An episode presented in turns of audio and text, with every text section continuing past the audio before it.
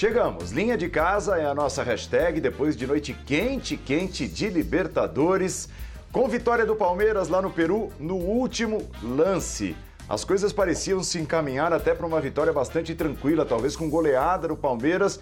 De repente, de um minuto para o outro, tudo mudou. Foi expulso o Imperior, o Universitário que perdia por 2 a 0 foi buscar o um empate 2 a 2 e o Palmeiras precisou da última bola e mesmo com um homem a menos conseguiu o gol da vitória numa linda, numa bonita cabeçada do Renan. O Palmeiras larga com três pontos num grupo onde os outros dois times empataram.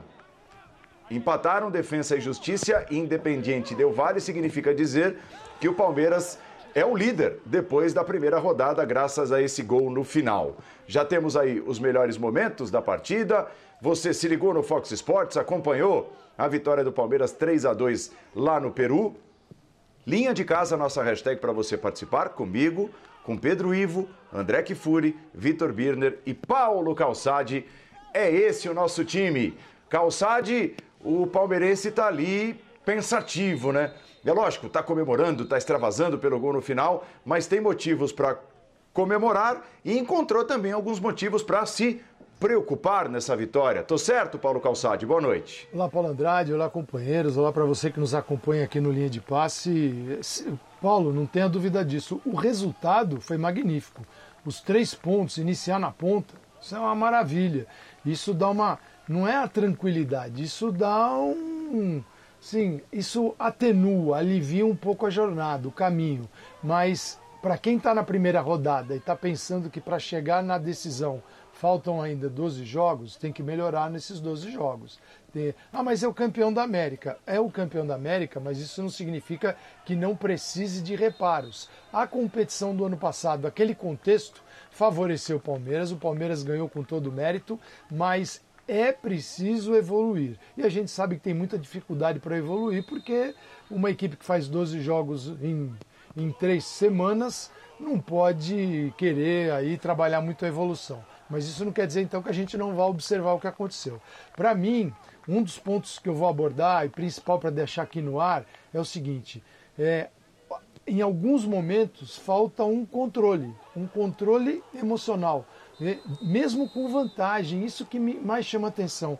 O Palmeiras, quando jogou com o River, ganhou fora e veio no, aqui no, no, no Allianz e perdeu o jogo, o Palmeiras tinha uma vantagem enorme e o Palmeiras não conseguiu ter assim é, uma capacidade emocional de interagir naquele confronto. Acabou se classificando na Libertadores, mas deixou muitas, é, muitos, muitas pontas soltas. Hoje, com 2 a 0 um controle razoável sobre o jogo. Não era brilhante, mas tinha. O adversário lá no fundo, com uma expulsão que vira imediatamente gol e depois um empate. Em três minutos, tinha um empate no campo. Quer dizer, ali faltou um equilíbrio na equipe e, e esse é o ponto para o Palmeiras trabalhar, além do futebol que a gente vai discutir aqui no Linha de Passe ao longo do programa. Ó, oh, antes até de eu acionar os outros companheiros desta noite de quarta-feira, nós vamos ouvir o Renan, o autor do gol da vitória, né? o herói da vitória dos três pontos, cabeçada fatal no último momento. Logo depois de encerrada a partida, ele conversou ali à beira do campo com o repórter e a gente vai pegar carona no que disse o Renan, o cara dos três pontos. O que passou com Palmeiras que tiveram uma desconcentração quando o partido aparentemente lo tenían dominado e casi lo empatan? falta de concentração, que tomou um empate, mas depois conseguiu a vitória? Ah, eu acho que. Uma boa noite a todos. Acho que um jogo muito difícil, né? Que acho que a falta de concentração não faltou. Porém, a gente foi perdeu um jogador e logo em seguida tomou o gol. Acho que isso afetou bastante. Porém, a gente lutou até o final, concentramos novamente e graças a Deus saímos com a vitória. ¿Se desconcentraram em algum momento? ¿Sientes quando eh, o partido iba 2 a 2?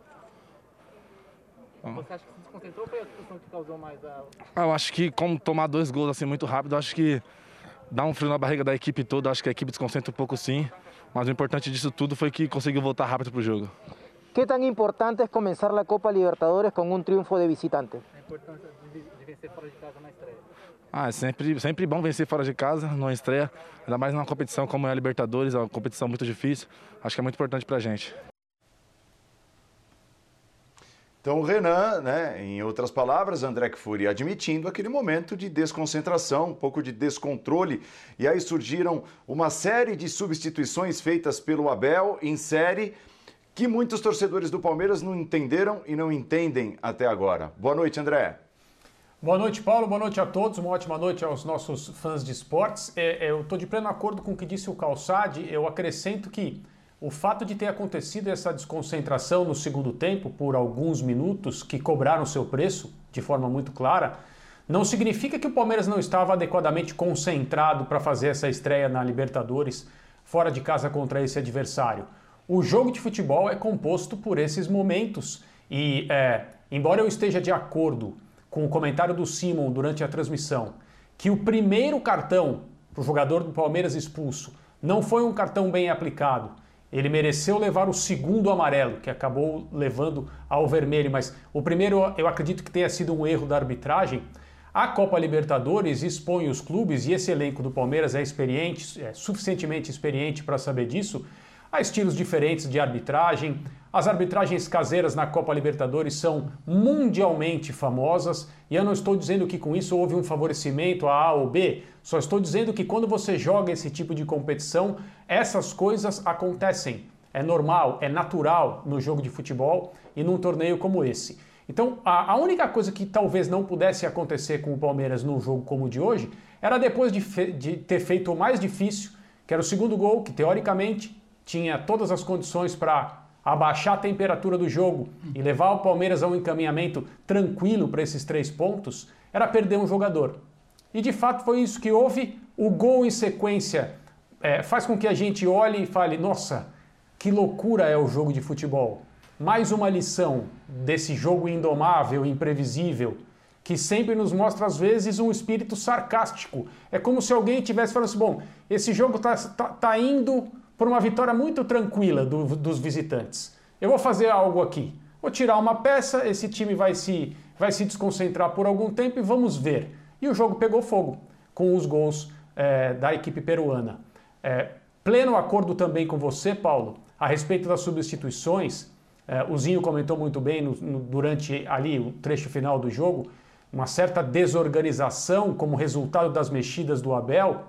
É, por outro lado, ele colocou o Scarpa no jogo, talvez numa posição estranha, mas foi o Scarpa que bateu o escanteio no finalzinho, que permite o gol da vitória do Palmeiras. Mas esse gol não é fruto de jogo coletivo. Esse gol é um gol de bola parada que vale tanto quanto os outros. No caso de hoje, vale muito porque, é, com, é, graças a ele, o Palmeiras venceu. Mas foi um gol é, que salvou o resultado. Foi isso que houve. O Palmeiras é, sai do, do Peru com um resultado salvo no último minuto. E isso precisa ser observado também com atenção.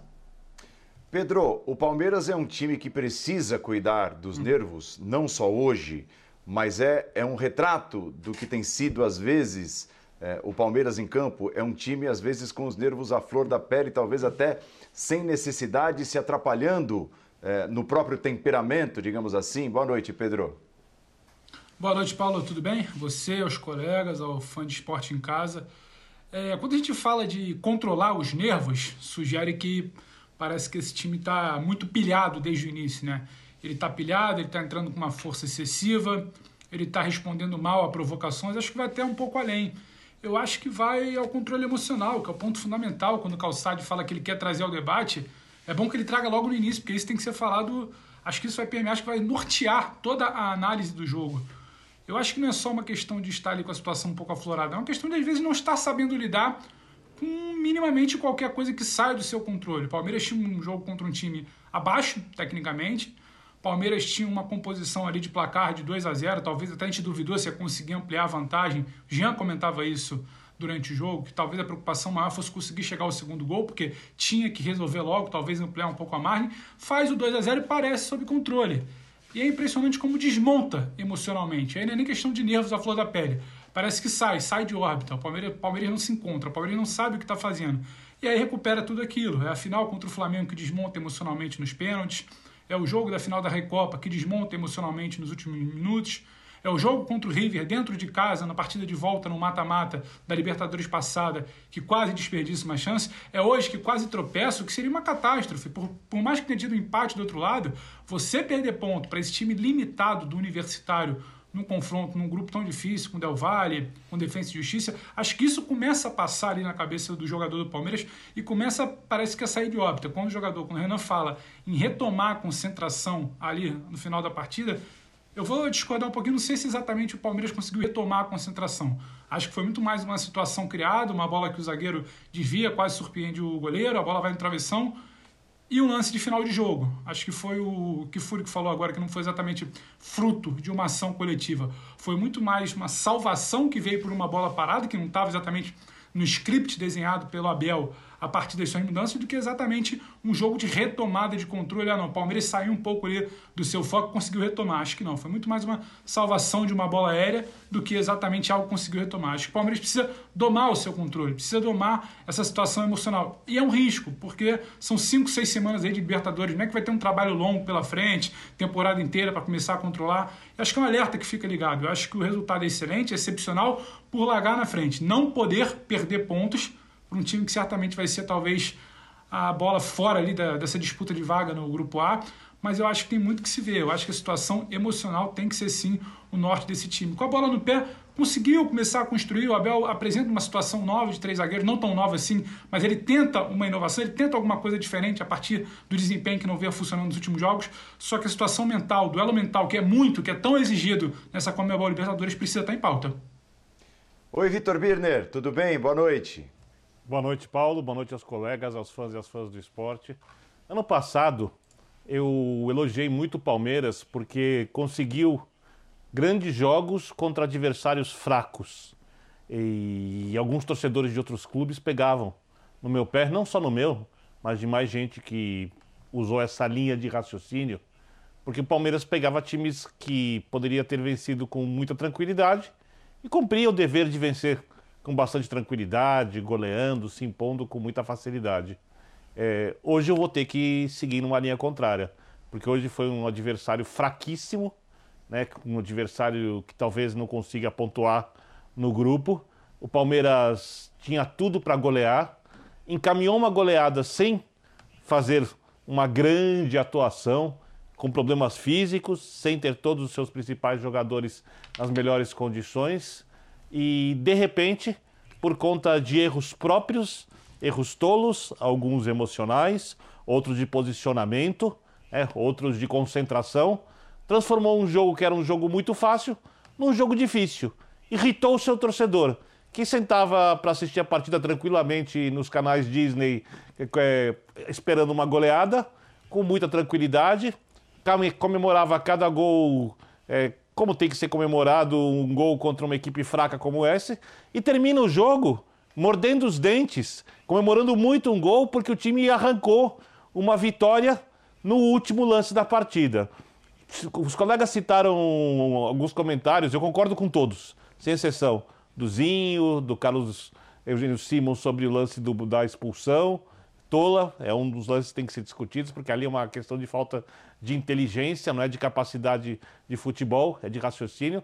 E eu vou citar um comentário que um fã do esporte fez, e eu não lembro se foi o Prieto ou se foi o Jean que citou o comentário. O Palmeiras perdia por 2 a 2 até fazer o terceiro gol. O Palmeiras estava sendo derrotado no empate que conseguia fora de casa, porque o jogo era muito fácil, mas muito fácil. Essa foi a pior atuação do Palmeiras dos jogos principais desde o início dessa temporada. Né? Eu acho que tem que ser pensado o porquê. A gente tem jogos de Libertadores nas próximas cinco semanas. Os outros jogos serão mais difíceis. E o Palmeiras pode jogar muito mais futebol. Se mantiver esse padrão, eu acho que não manterá, eu acho que o Palmeiras melhorará, pode até ter dificuldade de se classificar num grupo onde tem disparado o melhor elenco entre todas as equipes. Você acha também, Paulo Calçade, mas até a expulsão do Imperiur e, e, e, aquela paura, né, aqueles três minutos lá com os dois gols e tudo mais, não estava tudo direitinho, tudo encaminhado para o Palmeiras né, consolidar uma vitória até fácil? Eu entendo, estava assim, tudo, usar uma expressão bem comum, estava tudo dentro dos conformes. Você tinha um adversário que te respeitava, um adversário que reconhecia no Palmeiras a superioridade, um adversário que as ações no campo também mostraram isso. Palmeiras, sem ser brilhante, ele, ele tinha realizações, por exemplo, o, a bola que vem do Luan para o Rony, quer dizer, na, uma bola na profundidade que o Rony faz muito bem e a bola viajando, né, perfeita. Isso é um passe maravilhoso de longa distância. É, ali é o gol do, é o gol do Veiga. É jogada fantástica, como o Palmeiras joga ali. O Palmeiras joga mais vertical, o Palmeiras se ele precisa é, na saída ter essa condição. Por isso que escolher zagueiros e o mesmo goleiro do Palmeiras é especial o Everton, porque o Everton faz esse tipo de lançamento. No primeiro tempo, para a gente ter ideia desse, desse controle, três zagueiros, estava bem protegido. Só que o, a marcação nesses três zagueiros na saída não existia. O que, que fazia? Gustavo Gomes saía da, dos três, ele era, saía, Luan, Gustavo Gomes em Peru, ele vinha para o meio de campo e o terceiro era o Everton. Então o Palmeiras conseguia fazer essa superioridade que é importante na saída, porque você tem mais controle na saída. Com o goleiro, ele fazia isso com o goleiro e o zagueiro já estava logo ali. A bola passando, o zagueiro voltava e fazia a função dele. Mas essa variação de sai, em alguns momentos, com os dois zagueiros nas beiradas, Luan e Peru, fica o Gustavo, outro é o Gustavo que vai. Então isso dava uma dava ao jogo ao Palmeiras não alternativa, mas o Palmeiras sabia o que poderia fazer, foi preparado para isso, porque o, o Abel Ferreira, a, a, exemplo do, do Ramires, do, do Miguel Ramires, que não deu uma entrevista sensacional, e a gente viu um pouco aqui no Linha, é, admitindo que demorou para entender o que estava acontecendo, porque ele treinou outra coisa. Se o treinador fala uma verdade dessa, precisa ter muita coragem. E o, o Abel é um treinador que prepara o time muito em função do adversário. O adversário, primeiro análise do adversário, o adversário diz para o Abel que medidas ele vai tomar dentro daquela base do Palmeiras. Tem uma base, mas detalhes são tomados e as decisões são tomadas em função do adversário. Então o Palmeiras estava preparado para tudo isso. De repente, em três minutos, acabou tudo. O, o, foram dois grandes erros na sequência. São fatais. Primeiro, é um zagueiro, o Iperu, tem amarelo, fazer uma falta. Segundo, é desta falta sai o gol, é como se fosse um pênalti, né, com expulsão. Dessa falta com o jogador expulso, você vê uma zaga olhando, a bola cai ali num, na segunda trave e é gol. Quer dizer, ninguém, ninguém levantou do gramado. Então tem dois erros enormes. E aí vem como controlar isso? Nem controla, toma o segundo na, na, na sequência. Então é como lidar com essa situação. Porque isso em Libertadores, esse clima, e olha que não tem torcida, hein? Essa luta intensa que você não encontra em todas as competições, ela é básica da Libertadores. O Palmeiras foi campeão. O Palmeiras enfrentou tudo isso e foi campeão. Não é novidade. Mas também não dá para ficar oscilando como oscilou hoje. Eu queria, eu queria falar sobre o, sobre o sistema utilizado, porque logo que a escalação saiu e depois, quando a gente pôde ver o Palmeiras posicionado em campo, com um, uma nova maneira de atuar, e é, é evidente que, mesmo com condições muito abaixo das mínimas por causa de tudo que está acontecendo em termos de preparação de equipe, o Abel treinou essa maneira de jogar. É? Não foi uma situação que ele ofereceu aos jogadores ontem e da cabeça dele tirou, ó, nós vamos fazer é, uma linha com três zagueiros hoje e vamos ver o que acontece. Esse tipo de coisa não acontece no futebol desse nível. Então, é, é, eu acho extremamente positivo que um treinador comece a exercitar variações na maneira de atuar, porque ele pode lançar mão delas em determinadas situações, até durante partidas, ou fazer preparações muito específicas, como me pareceu que foi a opção de hoje. Agora, como a gente olha o jogo querendo sempre o melhor, evidentemente faltou um pouco mais de ofensividade pelos lados do campo durante o primeiro tempo, quando o Palmeiras não tinha demonstrado absolutamente nenhum descontrole. Havia jogadores no banco que você poderia ter escolhido, e eu não estou aqui dizendo ele deveria ter feito isso. Eu estou apenas falando sobre as opções. Porque sem ouvir o Abel também, a gente não vai saber por quê, e esse é o comentário que eu queria colocar, depois da expulsão, não foi refeita uma linha de quatro defensores para que o Palmeiras se colocasse em campo de uma maneira um pouco mais segura. Talvez justamente para evitar uma tomada de decisão equivocada e grave no que diz respeito ao seu resultado, que foi ficar com 10 jogadores e depois levar dois gols, como disse o Calçade, um fruto de uma falha defensiva e outro de um pênalti cometido, aí está na sua tela, é, absolutamente evitável. Né? Então, é, é, são opções que ele tinha. Perdeu um zagueiro, reconstrói a sua linha, o time está acostumado a jogar com quatro também. Não, não seria algo que é, provocaria no time do Palmeiras algum momento de indecisão. De novo, eu estou apenas aqui é, jogando pensamentos para vocês é. e para o nosso fã de esportes para tentar é, conversar a respeito do que poderia ter acontecido e o que poderia ter evitado a desconcentração que, que o Palmeiras sofreu. Agora, a gente vai precisar ouvir o Abel de alguma maneira a respeito disso.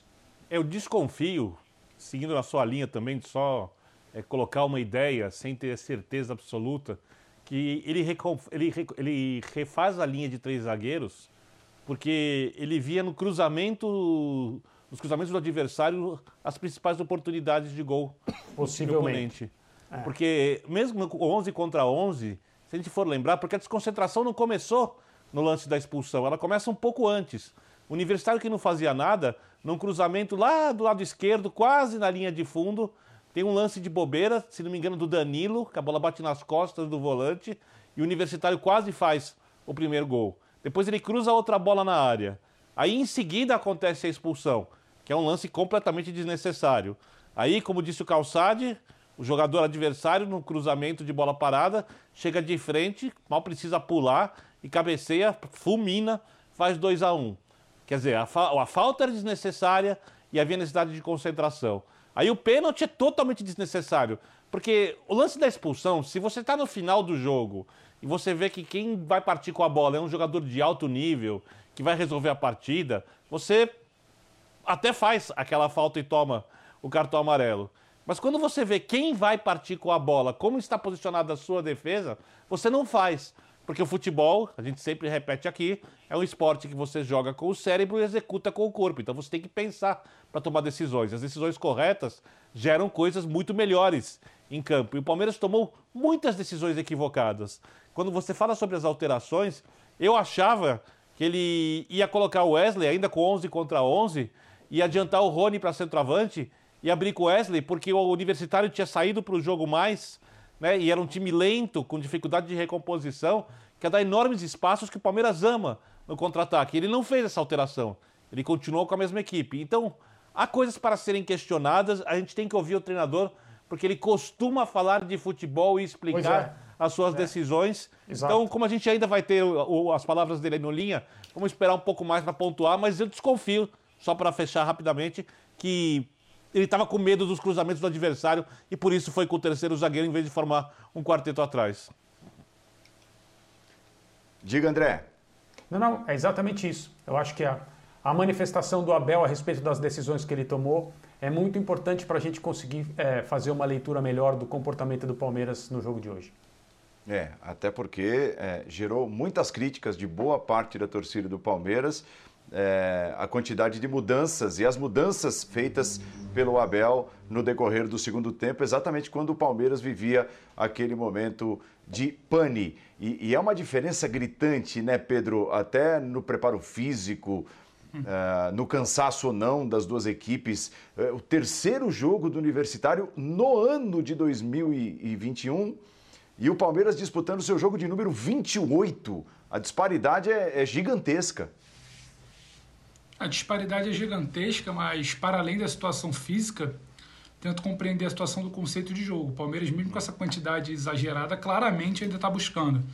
É, eu estou de acordo com o pessoal quando fala que a gente precisa ouvir o Abel. E aí a gente passou talvez o pré-jogo inteiro, o primeiro tempo, o início de segundo tentando matutar, porque a linha de três era para explorar os alas, os alas não funcionaram no primeiro tempo, era para fazer alguma troca no segundo tempo, não houve esse tipo de troca, demorou uma entrada do Wesley que muita gente poderia entender, é talvez para soltar um pouco mais o Luan numa distribuição de jogo, aí a gente pode questionar a linha de três, mas a gente também pode avaliar o meio de campo, a opção pelo Danilo é muito feliz, o Luan, tão criticado em outras oportunidades, ele consegue participar do segundo gol, consegue fazer o cruzamento que dá origem ao escanteio no terceiro gol. Então, assim, é uma série de situações de copo meio vazio, meio cheio, que a gente vai precisar ouvir o Abel. Ele vai Agora. poder dar algum tipo de explicação. Agora? Então vamos. Agora. Vamos.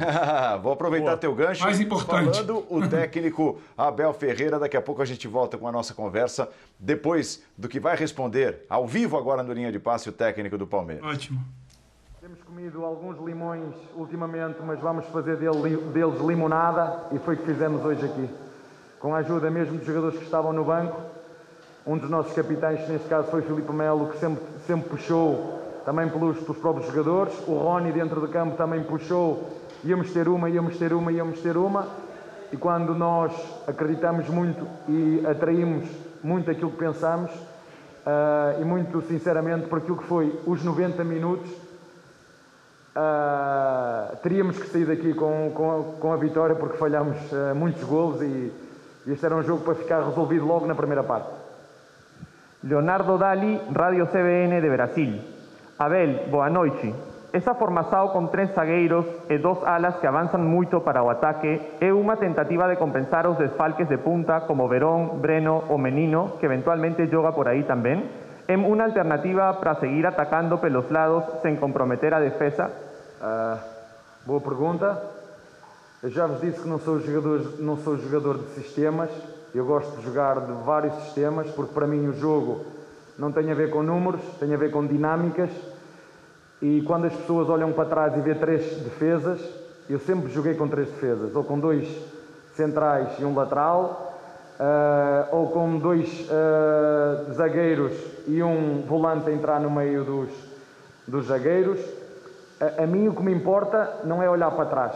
E quem está em casa e para os comentadores, quando estamos a atacar, olhem para quantos chegam à área. Não é para trás que se olha, é para a frente. E para mim não há sistema mais agressivo do que aquilo que nós jogamos hoje. Jogando com três zagueiros ou jogando com três zagueiros e um, e um lateral, para mim não há sistema mais agressivo do que este hoje. E se vocês têm dúvidas, viram por exemplo o Rocha, que é lateral direito, a falhar duas vezes, uma no penalti e outra na segunda. Uh, e portanto, quando me fazem a pergunta dos três zagueiros, não olhem para trás, olhem para a frente. Francisco Di Laurentiis, ESPN Brasil. ¿Qué tipo de errores Palmeiras debe intentar corregir para el partido contra Independiente del Valle, que es un equipo muy superior a Universitario? Uh, o Independiente de, del Valle tem, tem uma identidade muito própria, é um clube com uma identidade muito própria, não só de agora, Uh, uma equipa que gosta de ter bola, já o, o atual treinador que está no Inter, no, no Internacional, uh, o Ramírez, uh, teve muitos anos no clube, é uma equipa que tem por si só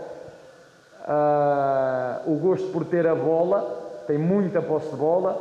O outro treinador que está, o português, trouxe-lhe para além daquilo que é a bola, a verticalidade e o ataque à profundidade. Será seguramente um, um jogo de Libertadores. Uh, como disse, fizeram-me esta pergunta no, na, antes do início do jogo. Uh, partimos todos. A montanha que nós escalámos ano passado foi, foi, foi muito alta. Tivemos pouco tempo a estar lá em cima, porque tivemos competição logo a seguir, não é? Pouco tempo tivemos para desfrutar da vista e agora começamos todos no mesmo patamar.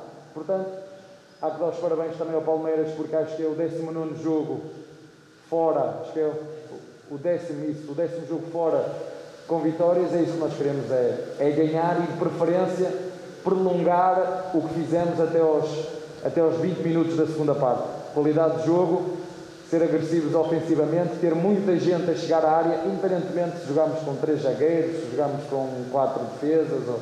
O importante é ter muita gente a chegar à área. Última pregunta, profesor. De Pedro Ceballos Guillén, el medio Calle Deportiva de Perú. ¿Qué impresión se ha llevado de Universitario de Deportes como rival y cómo considera este tipo de reacción ante la adversidad que se le había pasado en el camino más allá del resultado final? Ah, la, la puedo repetir. ¿Qué impresión se ha llevado de Universitario de Deportes como rival? Como rival y cómo considera este tipo de reacción ante la adversidad que se les presentó? Olha, em primeiro dizer que para mim é mais um sonho cumprido poder jogar neste estádio. É fabuloso o estádio. É, eu vou dizer isto, trouxe a minha máquina fotográfica, e fartei-me tirar fotografias que o estado é fabuloso. Em, relação à equipa, é uma equipa extremamente competitiva. temos que perceber que é uma equipa que só fez três jogos oficiais. Acredito que ela, com o andar desta competição, vai ganhar mais ritmo. Isso foi notório hoje, mas é uma equipa que não, que não desiste e a prova disso foi que a partir do momento em que nós ficámos sem menos um jogador, acreditaram, inclusive, que podiam ainda ganhar o jogo. Uh, mas vai ser uma equipa que vai chatear muito qualquer um dos outros três do grupo. Uh, e portanto temos que estar uh, sempre preparados, sempre respeitando sempre muito os nossos adversários. E como disse, acredito que esta equipa, com o decorrer da competição, com o ritmo competitivo que vai adquirir, seguramente que se vai tornar uma equipa mais difícil no, no futuro. Gracias, professor. Ah, obrigado. Buenas noches. Muito bem, buenas noches. Hum. É, em relação aos três zagueiros, eu sempre joguei com três zagueiros. Para mim, não há sistema mais agressivo do que esse que usamos.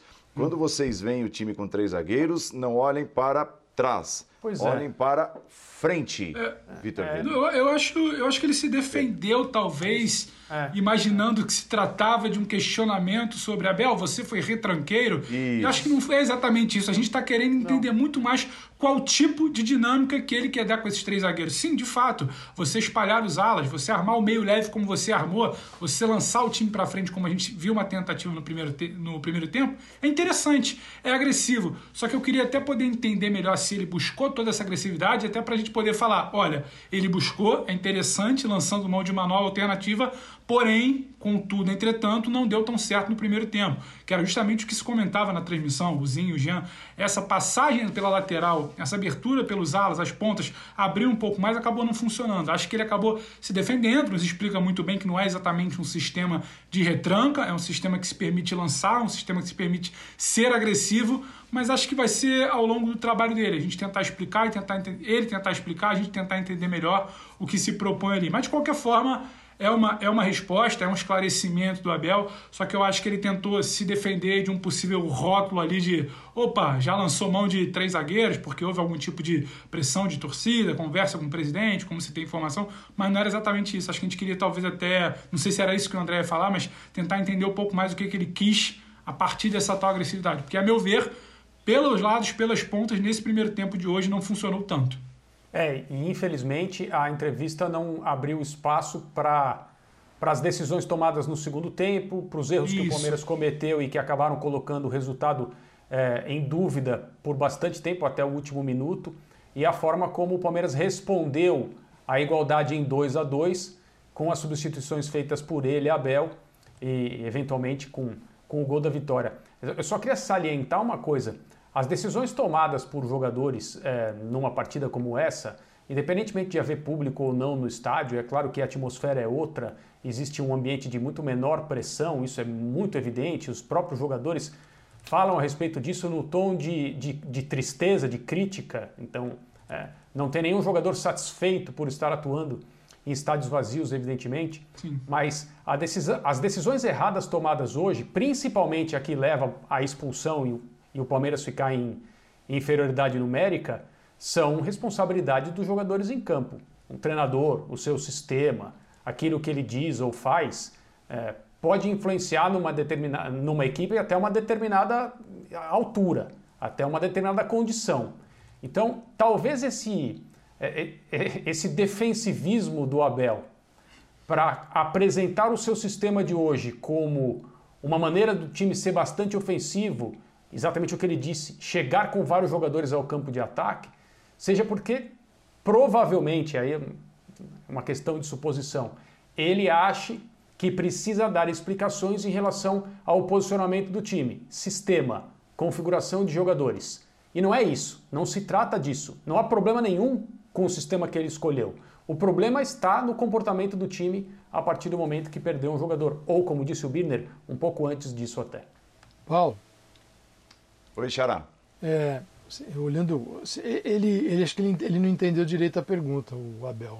O meu entendimento não era nem de a pergunta que na verdade embute uma crítica, não tinha isso. Era outra coisa, mas ele ele acho que acostumado a isso, né? Então ele já se defendeu dessa forma. Se defendeu. É, ter três ali atrás, você pode ter quatro zagueiros mesmo.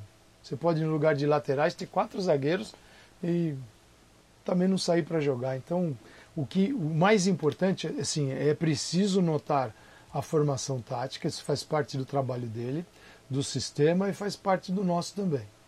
Então, mas a interação entre os setores e os jogadores é o mais importante. Então, assim, na, nessa linha de meio de campo, de quatro, ele tinha Marcos Rocha e o Vitor Luiz. E dois volantes muito jovens, que alternaram no jogo momentos brilhantes, porque os dois volantes subiam para empurrar o time, o adversário para trás. E conseguiu fazer isso na entrada da área, distribuir, entrar, bater, chutar, finalizar, é, porque eles tinham também o respaldo de três zagueiros. Então, olha, se não tem três zagueiros, se fosse só dois, um desses volantes estaria dando, fazendo o balanço defensivo da equipe e ele estaria mais próximo dos zagueiros do que das ações de ataque. Então, o número e é, o carimbo que o jogador entra. Você entra em tal posição, carimba no braço dele. Isso não faz tanta diferença. Mas um volante de 21 anos, o Patrick, e o Danilo, um volante de 19 anos. Essa dupla que jogou hoje, que é uma dupla boa, mas ela, ela a capacidade dessa dupla evoluir é enorme. Enorme. A gente não pode só olhar para 21 e 19 e achar que os caras já estão assim, dominando a Libertadores. É, a Libertadores fará muito bem a eles. Eles vão terminar a Libertadores de outra forma. E a gente não pode dizer quem é o titular hoje, roda muito. Mas eu queria observar essa linha para entender que também ela teve altos e baixos. E o, o pênalti que ele comete, eu não lembro agora o adversário, o adversário é fantástico. No momento que ele está com o braço erguido, o adversário dá um tranco, permitido, não foi nada ilegal e na hora do contato o braço dele vai direto para a bola. Uhum. Senão a bola bateria no ombro. Então, assim, são detalhezinhos que, que sabe, um, um, um jogo de corpo ali com o adversário não deu, tinha passado tudo, não tinha acontecido nada. E ele acabou entrando porque ele enfia o braço na bola. Então, acho que essa, essa formação do Palmeiras, a formação ainda pode render muito. Agora, o Luiz Adriano é um jogador que. Ainda Luiz não voltou. Luiz Adriano, né? Luiz Adriano, porque você tem ali essa linha de quatro. Aí tem Rony, Luiz Adriano e Rafael Veiga. Cada um tem uma característica e uma missão nesse trio. Ah, o Luiz Adriano sai da área, leva a chapuletada. Na área ele não fica. A bola não para lá. Quando ele sai, ele toma falta. Então, o Luiz Adriano precisa também redefinir um pouquinho o papel dele na equipe. É por isso que o Palmeiras também queria um centroavante. Ficou o tempo todo aquela história do Borré e acabou morrendo. É só, Agora, eu só, eu, eu, só acho uma coisa, Paulo, só me licença um segundo, por favor. Claro, Quando não, ele não, fala não, sobre a agressividade do time, é, eu entendo como modelo de jogo, sim, como modelo bem agressivo, mas eu não acho que a escalação é, aproveite esse modelo no, o quanto ele poderia, é, vendo os jogadores que ele tinha, por exemplo, à disposição hoje. Para atuar, por exemplo, na esquerda, ele poderia ter iniciado com o Scarpa, que ele Concordo. mesmo, muito tempo atrás, disse que era um jogador que até poderia atuar em seleção brasileira pelo lado esquerdo. Porque o adversário não tinha jogadores que testariam tanto assim o sistema de marcação do Palmeiras, jogadores dribladores de velocidade, tabelas, qualquer tipo de futebol que pudesse envolver. E é incomparável a qualidade do, do conduzir de bola do Scarpa com o do Vitor Luiz. São jogadores de nível técnico completamente diferentes diferentes, né? Então eu acho que ali, por exemplo, mostra uma falha. O Luiz Adriano, depois do Covid, para mim ainda não voltou. Ele está em campo, mas ele está mais ou menos. Né? Então ele tem ali um Rony que dá uma dinâmica bem interessante, que se movimenta muito. E o Wesley poderia jogar para formar essa dupla com o Rony à frente, com o Veiga alimentando. Então, é, ele não torna o Palmeiras tão agressivo quanto o universitário permite e quanto o elenco dele tem à disposição. Isso não significa que o trabalho do Abel seja um trabalho ruim. Né? O Palmeiras cumpriu a obrigação de, por uma hora, controlar o jogo de hoje. Um jogo que tem uma hora e meia de futebol. E de repente ele sucumbe, ou quase sucumbe, ou por muito pouco, por muito, muito pouco, não deixa dois pontos contra um adversário, isso é essencial que seja repetido, fraquíssimo. Porque quando o Palmeiras vai e consegue bons resultados contra adversários fracos, jogando bem, a gente elogia. Hoje o Palmeiras não fez um bom jogo. O Palmeiras fez parte de um jogo onde teve controle, outra parte do jogo o Palmeiras foi mal, né? Arrancou o resultado e no final das contas, exatamente por alguns erros de jogadores, nem todos estão na conta do técnico. A expulsão, por exemplo, não está na conta do técnico, de maneira nenhuma. O pênalti tolo não está na conta do técnico. São decisões dos atletas. E por conta de algumas decisões do técnico, o jogo acabou ficando difícil. É bom que a torcida entenda isso e que isso não coloca o Palmeiras numa situação de futebol ruim, de um time fraco, né, de um time que está em crise. Nada disso. Hoje não funcionou. De repente vai funcionar bem na próxima partida, vai funcionar nos grandes jogos, como funcionou, por exemplo, em boa parte deles ano passado, nas decisões, porque a coisa fica muito bipolar, né? Parece que é tudo Isso. ou nada. E na verdade é uma construção, né? Não é só o final, é a trajetória, como ela vem sendo feita. E hoje eu acho que a trajetória não teve um dos seus melhores dias, aliás, uma das suas melhores noites. Ó, nós temos os dois cartões, os dois cartões, tem um cachorro latindo aí em algum lugar. Né? Nós temos os dois cartões é, amarelos apresentados ao Alain Imperior, que acabaram culminando é, com a expulsão dele. Vamos, vamos às imagens, vamos ver se os nossos analistas entendem que foi bem expulso. E o cachorro segue se manifestando, pelo menos aqui. Ele acha, ele acha que o cartão, é, o segundo amarelo foi Justo. correto. É isso primeiro, que ele acha, né? O primeiro ele não, ele não gostou, deu para perceber. É, isso, na língua dele. Eu nunca isso. discordo dos cachorros, entenda isso. Olha lá, o amarelo. Aí, ó, o amarelo, aí, ó. essa puxadinha e tal. É, o, o Simon, na nossa transmissão, também achou rigorosa, né? A atitude do árbitro ali levantando o cartão amarelo. E depois, um segundo cartão. Tira a tarja, por favor. O segundo cartão amarelo. É, e o Alain Imperior expulso, repare ali, 18 minutos do segundo tempo, tudo mudou de um minuto para o outro depois é. exatamente desse momento Paulo, da expulsão dele. Paulo, Oi. Tem, tem umas coisas na arbitragem que precisa mudar na regra, mas precisa mudar na cabeça dos árbitros. E nos árbitros da Libertadores, aí tem que ser um estudo um pouquinho mais aprofundado, mais científico, porque assim, é, os donos da, o dono da casa faz uma diferença muito grande. Isso, é, isso aí todo mundo sabe. Eu vou, eu vou te lembrar de um lance. Houve uma entrada no segundo tempo é, no Danilo, no centro do campo. Foi um carrinho lateral que, se ele não levanta a perna, tinha quebrado o tornozelo dele.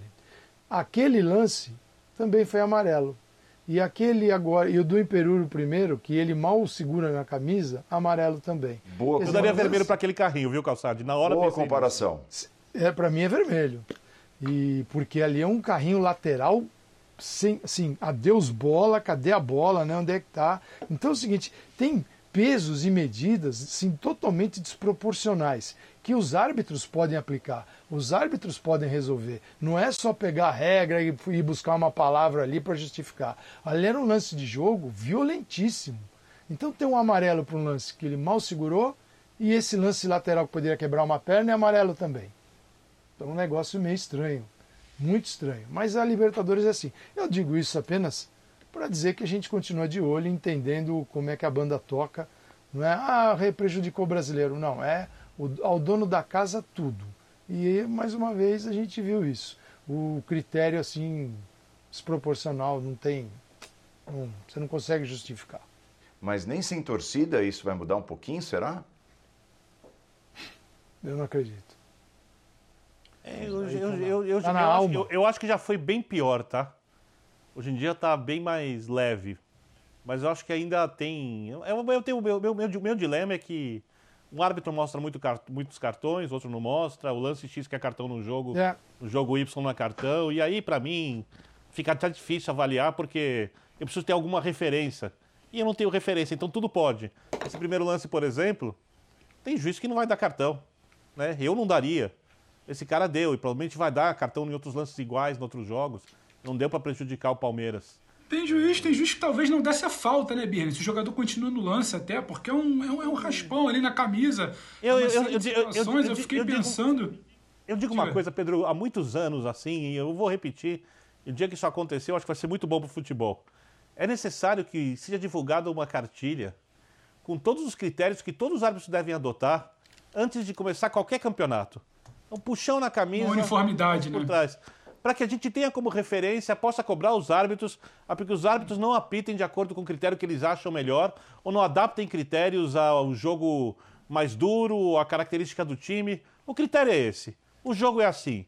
E é assim para todos os times, no mesmo campeonato, seja qual for o jogo, dentro ou fora de casa. Se a gente tiver isso como referência, divulgado para o público, a gente vai ter com muito mais clareza o que cobrar. Óbvio que ainda vão ficar subjetividades, porque o futebol é assim, interpretações isso não tem jeito de eliminar, mas a gente já diminui bastante essa margem enorme que há para que os árbitros tenham, tenham cada um seu critério e isso torne impossível a avaliação, a não ser alguns lances que são claríssimos e indiscutíveis.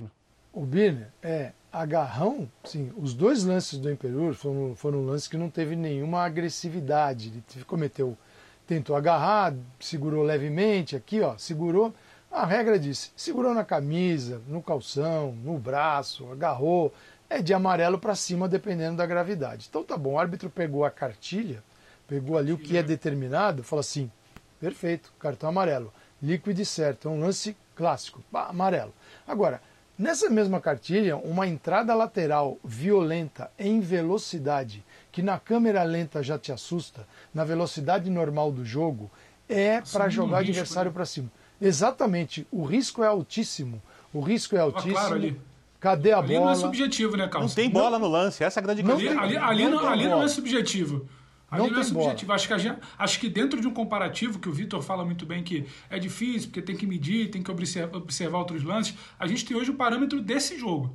São três lances no mesmo jogo. Então, assim, não dá para entender, não dá para conceber amarelo para as três situações como se estivessem no mesmo degrau ali, na mesma régua. Eu acho que outra situação a gente até poderia entender se o primeiro cartão do Imperiur fosse algo como o Imperiur chegou três, quatro bolas atrasadas, o juiz avisou e na quinta não teve como, deu um cartão amarelo. Não foi o caso, não foi exatamente o caso, foi um lance isolado. E aí acho que no segundo tempo entra muito mais, talvez, o Imperiur não estar tá focado, não ser exatamente, não se ligar que tinha um cartão já, independente de não ter sido bem dado, ter sido mal aplicado, talvez não se precaver. Um lance ali que ele acaba tropeçando, acaba deixando ele fazer uma pequena carga, sabendo que o árbitro poderia chegar com o segundo amarelo. Agora, acho que é isso. No lance da na beirada de campo do jogador do Palmeiras, em que ele é atingido, que o Calçado aponta muito bem, é totalmente um risco. O risco está claro ali, não é uma situação subjetiva, não é uma avaliação na comparativa com os outros. Ali tinha uma situação muito clara. E a partir do parâmetro, a partir do que foi apresentado ao zagueiro do Palmeiras, para mim, ali seria aceitável tranquilamente um vermelho direto. Eu só quero frisar o seguinte, né? Ele, onde ele estava, no meio de campo, que ele fez aquela primeira falta, levou um amarelo, com uhum. a defesa basicamente primeiro distante do gol dele. Sim. com os companheiros já no, tinha, no setor. Já tinha um companheiro chegando ali. Exato. É, o Danilo estava de frente para o adversário já. É para não fazer isso, mas nunca. Se ele está ali perto da área, vai sair o gol, tá bom, mas ali, ali foi uma uma bobagem de um jogador que está exposto por ser zagueiro o tempo todo. Não se faz isso. Então, ele também tem um. A responsabilidade dele é gigante, porque ele deu uma brecha ali para o árbitro, ele vem e faz nem reclama, porque ele sabe o que ele fez. E tentou fazer e conseguiu. Agora, só, eu só reclamo né, dos critérios. Se isso é amarelo, uma entrada que quase arrebenta com o jogador com o Danilo, é uma jogada ali típica para cartão vermelho para para garantia da lei da ordem dentro de campo. Agora, o Danilo, o Danilo é um bom capítulo né, de conversa, porque é, o Danilo vinha sendo um pedido da torcida do Palmeiras em, em, em, jogos recentes, quando estava no banco de reservas, e, e, fora o lance do pênalti, até como vocês destacaram, com uma certa malandragem, é, um, um deslocamento ali dentro da regra do jogador é, do universitário, ele acaba tocando o braço, mas é, fora esse lance que acaba virando pênalti para o universitário, a atuação do Danilo, é, a personalidade que tem o Danilo e, e, acima de tudo, né, André, a leveza que ele dá ao meio de campo. E o meio de campo do Palmeiras vinha se mostrando muito lento com a formação é, da dupla Zé Rafael e Felipe Melo. Com Danilo e Patrick de Paula, é, a configuração, a engrenagem do meio de campo do Palmeiras flui muito mais naturalmente, né? Eu acho que o Danilo é um bom personagem desse jogo e talvez um bom personagem até para que o Abel olhe sempre com cuidado e comece a escalação do Palmeiras por ele. Porque com a bola que está jogando o Danilo, dificilmente dá para imaginá-lo no banco de reservas. Ele, ele, é um bom personagem no Palmeiras. A diferença que ele faz no time é bastante clara. É, ele, é, ele é jogador muito regular e, assim, nesse estágio na carreira você espera oscilações. Ele até as tem, evidentemente, por ter, talvez por não ter uma sequência, exatamente essa sequência que você está é, cobrando que ele passe a ter na visão do seu treinador. Mas ele é um ótimo personagem do Palmeiras para o presente e para o futuro. O que aconteceu hoje, ou seja, a participação dele num lance que poderia ter impedido o Palmeiras de ganhar esses três pontos, é, é aprendizado, é tomada de decisão, é conversa do técnico com ele, não pode servir para que ele tenha a sua confiança abalada de nenhuma maneira. Ah, até agora a trajetória dele é muito positiva. Então, é, ao final das contas, o fato do Palmeiras ter conseguido salvar esse resultado alivia um pouco, eu acho, a sensação ruim que ele pode, talvez, estar é, experimentando nesse momento por ter cometido um pênalti que ele sabe muito bem que poderia ter sido evitado. Agora, isso não pode ir para a conta dele. A conta dele é uma conta muito melhor de serviços ao Palmeiras é, quando está em campo, nesse meio de campo. A balança muito pesa bem. muito mais a favor. Ah, muito mais, né, Pedro? Muito mais, pelo Eu, que fez. É, só finalizando, Paulo, acho que, você tem, que vamos seguir com o roteiro. É, o Danilo é uma situação que, que me agrada muito, só para fechar esse pensamento dele. Quase tudo que se propõe a fazer, o Danilo faz bem, não faz pela metade. Entrega com intensidade, entrega com certo brilho. Como ele ajuda na saída de bola hoje, o Abel queria muito uma saída pelas laterais, pelas pontas, explorando alas, acaba que sai muito por dentro. Já sinaliza isso muito bem na transmissão e passa por essa ajuda dele na saída. Ele consegue destravar um meio que há um certo tempo atrás vinha com uma situação talvez um pouco presa, travada com o Felipe Melo, com o Zé Rafael, ele entra ali quando ele cumpre a vaga quando ele cumpre, assume o papel do Zé Rafael, ele consegue dar mais dinâmica, mais vitalidade, entrega, chega, se apresenta como se apresentou para o momento do gol. Então é o que o André fala do peso. A exibição que ele tem hoje, naves fora, naves fora, a situação do pênalti, claro tem que se considerar, o Abel precisa conversar. A exibição que ele tem no segundo tempo daquele Flamengo e Palmeiras, quando muita gente talvez apostou que o Flamengo pudesse resolver o jogo e o Palmeiras, ele devolve o Palmeiras ao jogo, tem uma participação muito fundamental. A dinâmica que ele dá ao meio de campo do Palmeiras, que teve problema recentemente, acho que o saldo é muito mais positivo e o Palmeiras precisa olhar com isso com carinho. Não só a gente bater tanto na tecla e ficar replicando talvez essa imagem do pênalti, que sim, a gente sabe que ele errou, mas eu acho que é parte do trabalho da comissão técnica. Chamá-lo, jovem, vem cá, você faz isso, isso isso muito bem. Vamos corrigir isso aqui. Esse tipo de vacilo não vai dar. Pela situação dos jogos, o tamanho dos jogos, a importância que você tem no time, acho que é uma situação de ajuste fino. Mas acho que o torcedor do Palmeiras tem muito a comemorar. O saldo, para mim, é extremamente positivo. Danilo é agradabilíssimo de se ver jogando hoje. É, agora, olhando lá para trás, né, ao contrário do que pediu o Abel, mais uma vez o Luan foi titular, teve até uma chance de meter um gol no finalzinho do primeiro tempo, poderia ter, ter feito ali um gol que talvez até psicologicamente para ele seria muito importante. O torcedor do Palmeiras vem pegando demais no pé do Luan, teve até aquele manifesto oficial pedindo agora chega, né? não dá mais para suportar o Luan no time titular. É, o Abel está lidando com essa situação, Vitor Birner. É de que forma? Mantendo o Luan no time, dando força para o Luan, ao invés de preservá-lo. Aí vem o Renan, mete o gol e todo mundo aplaude. A torcida do Palmeiras já entende, até também pelas atuações, não só pelo gol de cabeça, que está na hora talvez de ganhar mais oportunidades. Como você vê essa relação do Luan nesse momento com a torcida do Palmeiras, com o futebol apresentado, com esse, com esse ponto psicológico em questão que é tão importante? Olha, é, quando, a gente, quando vocês falavam sobre o Danilo, a palavra que me vinha à cabeça é jogador extremamente consistente nas suas atuações, independentemente de um ou outro equívoco, como a tomada de decisão de hoje, e são raros esses equívocos, não são comuns. O Luan é bom jogador, o Luan é bom zagueiro, mas não é um jogador consistente. Então, eu acho que a concorrência é saudável, acho que essa decisão cabe muito ao técnico. O Palmeiras tem um zagueiro indiscutível, para mim é o melhor zagueiro em atividade no país e talvez no continente, hoje, que é o Gustavo Gomes. Né? Cumpre o que era previsível desde quando chegou do Milan. Sempre gosto de lembrar que ele foi campeão argentino pelo Lanús como melhor jogador do campeonato argentino, ou seja, não há uma surpresa nas boas atuações dele. Mas ele não tem ainda um parceiro que dê ao torcedor a segurança que na maioria dos jogos é, não haverá problemas com a sua dupla ou com o seu trio de zaga. Então o Luan, ele é um jogador a ser observado, avaliado e que precisa de uma concorrência. Qualquer jogador que entrar bem na posição pode concorrer com o Luan. a não ser que o treinador tenha preferência por um canhoto, um destro, no caso o destro, jogando ali, é, ele vai ter sempre uma concorrência porque ele não é um jogador consistente.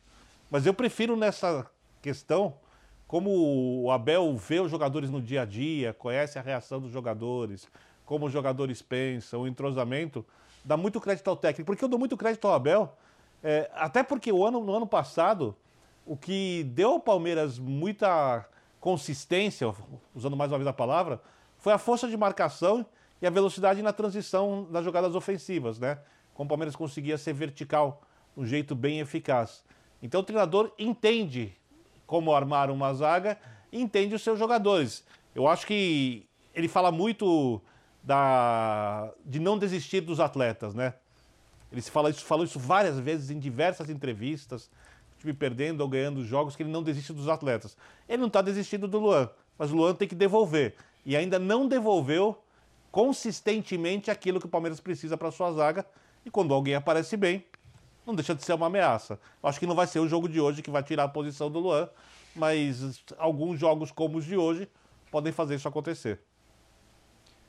Você ligado com a gente, linha de passe, a nossa hashtag. Vamos falar agora do outro brasileiro que esteve em ação nesta noite, lá na Venezuela. O Galo tropeçou, dá para chamar de tropeço, empatou com o Laguaira por 1 a 1 e correu riscos até de perder o jogo no fim. É lógico que o Atlético finalizou bastante, teve oportunidades para vencer, para virar o jogo, já que saiu perdendo por 1 a 0. Depois veio o empate com o Zaratio, que é um jogador muito pedido pela torcida e que só entrou no segundo tempo e realmente entrou bem. É, antes mesmo de, de, fazer o gol, já tinha aparecido duas ou três vezes e aparecido bem no ataque em pouco tempo, no comecinho do segundo tempo, e logo depois ele faz o gol aproveitando o rebote do goleiro. Mas a verdade é que o Atlético deixa ainda muito a desejar. Paulo Calçade, nós tivemos a chance de acompanhar o jogo, não com, com narração, mas só com áudio ambiente, numa, numa, numa transmissão disponibilizada pela ESPN, justamente para a gente acompanhar o jogo e poder trabalhar depois fazendo os comentários. E é impressionante, foi impressionante o número de vezes que ouvimos o Cuquinha, que hoje representou o Cuca, né, à beira do campo, pedindo: põe na área, põe na área. Sabe, parece jogo de várzea. Põe na área. E assim, o jogador com a bola ali. Várzea logo, mal logo... jogada, por favor, hein? É, é lógico. Asso tá. Associado ao vamos, vamos, vamos. É, isso, logo depois, mas assim, logo depois da linha de meio de campo. Você já escutava, já era possível escutar. E, e, e eu pensava, não é possível que eu estou escutando isso. Põe na área. Em 2021, jogo de Libertadores, com o elenco que o Galo tem, com o investimento que fez, põe na área. E o pior, Paulo Calçade, os jogadores obedeceram. Foram 59 cruzamentos. Um gol e um empate decepcionante na Venezuela. Tá faltando muito ainda